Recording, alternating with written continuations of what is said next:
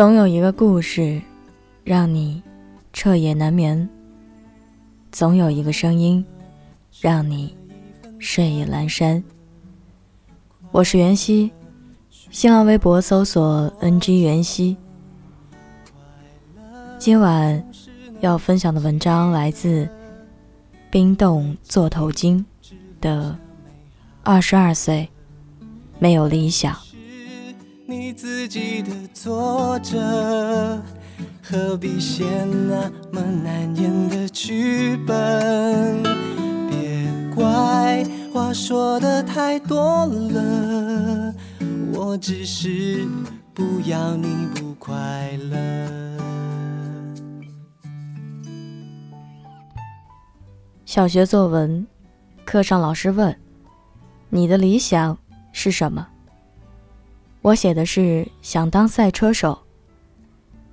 那阵子电视上总播头文字 D，余文乐双脚快速转换刹车油门，周杰伦借助排水渠漂移过弯。妈呀，赛车简直太酷了！可后来，十米之外人畜不分的势力，让我不得不放弃这个理想。紧接着，一猛子扎进了青春文学里，看韩寒，看郭敬明，看安妮宝贝，然后想成为一个很厉害的作家。可还没等第二届 The Next 文学之星的报名卡寄出去，接连两次不及格的语文成绩把我从理想拽回了现实。大学毕业时，信誓旦旦地说要闯出个样子来。然而，几年过去，生活越来越有模式感，理想越来越模糊，对事物的态度渐渐变成也行吧，不当赛车手也行，不当作家也行，事业没大起色也行。一开始想的很美好。可一旦碰上挫折，就立马折返回来，低头认输。有人管这叫懦弱，也有人称之为知难而退。其实可以统称为没理想，看见什么好就做什么，随波逐流罢了。可隐约又觉得哪里不好。前阵子和大学老师聊到未来规划，他问我：“现在想好了没？”以后去哪儿？我喝了口水，撇撇嘴说：“还是不知道。”我好像从来不知道自己喜欢什么。小时候拉着妈妈的手，指着商店里粉粉白白的小裙子说：“我喜欢那个。”妈妈笑意盈盈地说：“那个容易脏。”好的，我不喜欢了。后来喜欢看动漫。放学回家正好能赶上电视里播《火影忍者》和《犬夜叉》，但大人们总会问：“作业写完了吗？”好的，那我不看了。一直对音乐感兴趣，跟家里说想学小提琴。爸爸拿起电视遥控器，回头看了我一眼，说：“喜欢那玩意有啥用啊？”好的，那我专心高考。大学毕业时。想找个离家远的工作。起初爸妈也是不同意的，但我还是毅然的走了。可等到真正来了上海，反倒想不明白，来这里的意义是什么？为了买小裙子吗？可是我已经不喜欢小裙子了。为了投身二次元，可是除了以前看过的动漫，我对后来二次元的发展。一无所知，还是为了学小提琴。可当报了个培训班，真正摸到琴的那一刹那，远不如预想的开心。就算得到了曾经喜欢的东西，实现了以前没能实现的目标，好像也没有多快乐。渐渐的，很难再给自己设定新的目标。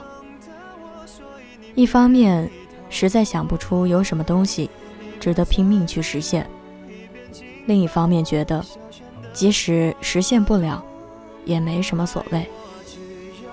就这样，变成了一个没什么理想的人。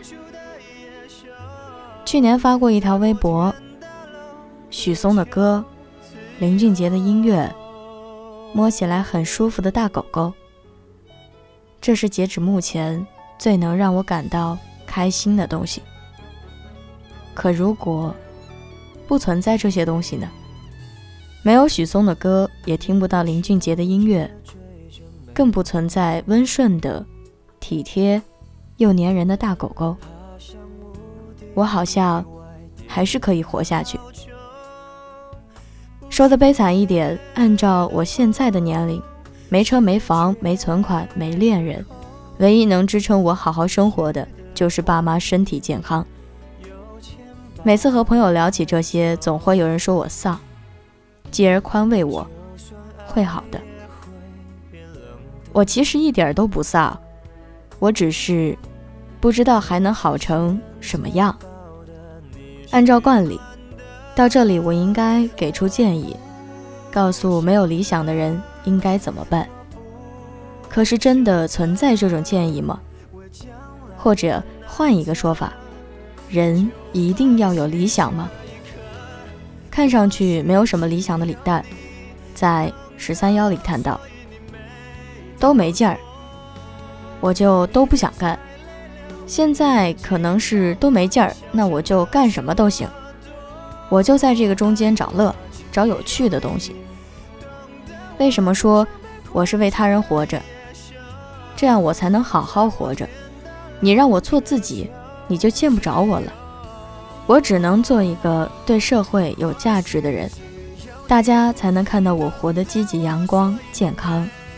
事实上，没有人是一开始就有理想的，那些东西都是靠后天找的。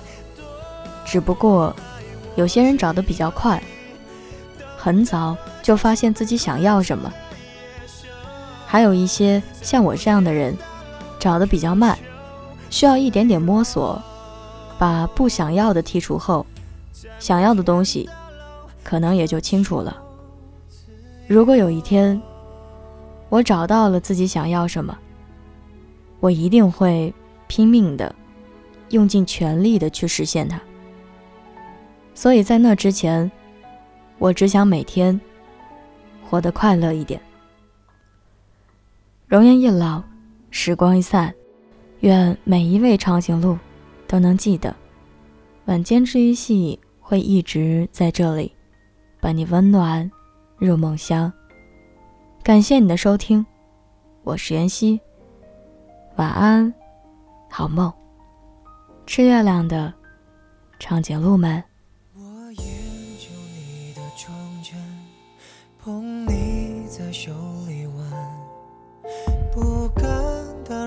横握着整个过去的灵魂，未来少年的标准。是不消失的吻，承载着一切复古、荒谬、废话和青春。这位真心的宇宙，美丽过深的哀愁，无人纸黑字的一页脆弱。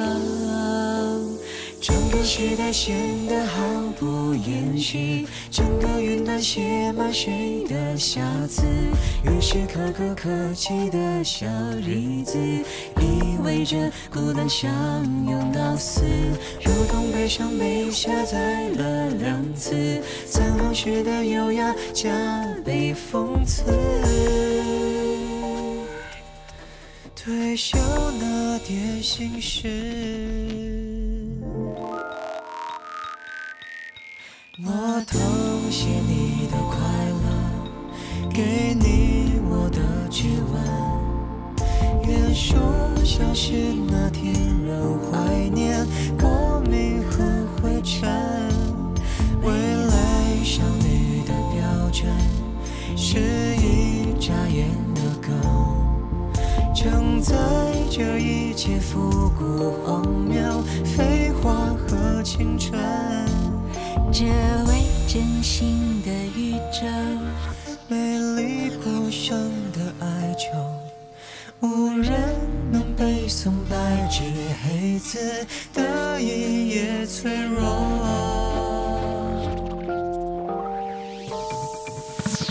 整个时代显得毫不掩饰，写满谁的瑕疵，于是可歌可泣的小日子，意味着孤单想念到死，如同悲伤被下载了两次，灿烂时的优雅加倍讽刺，正是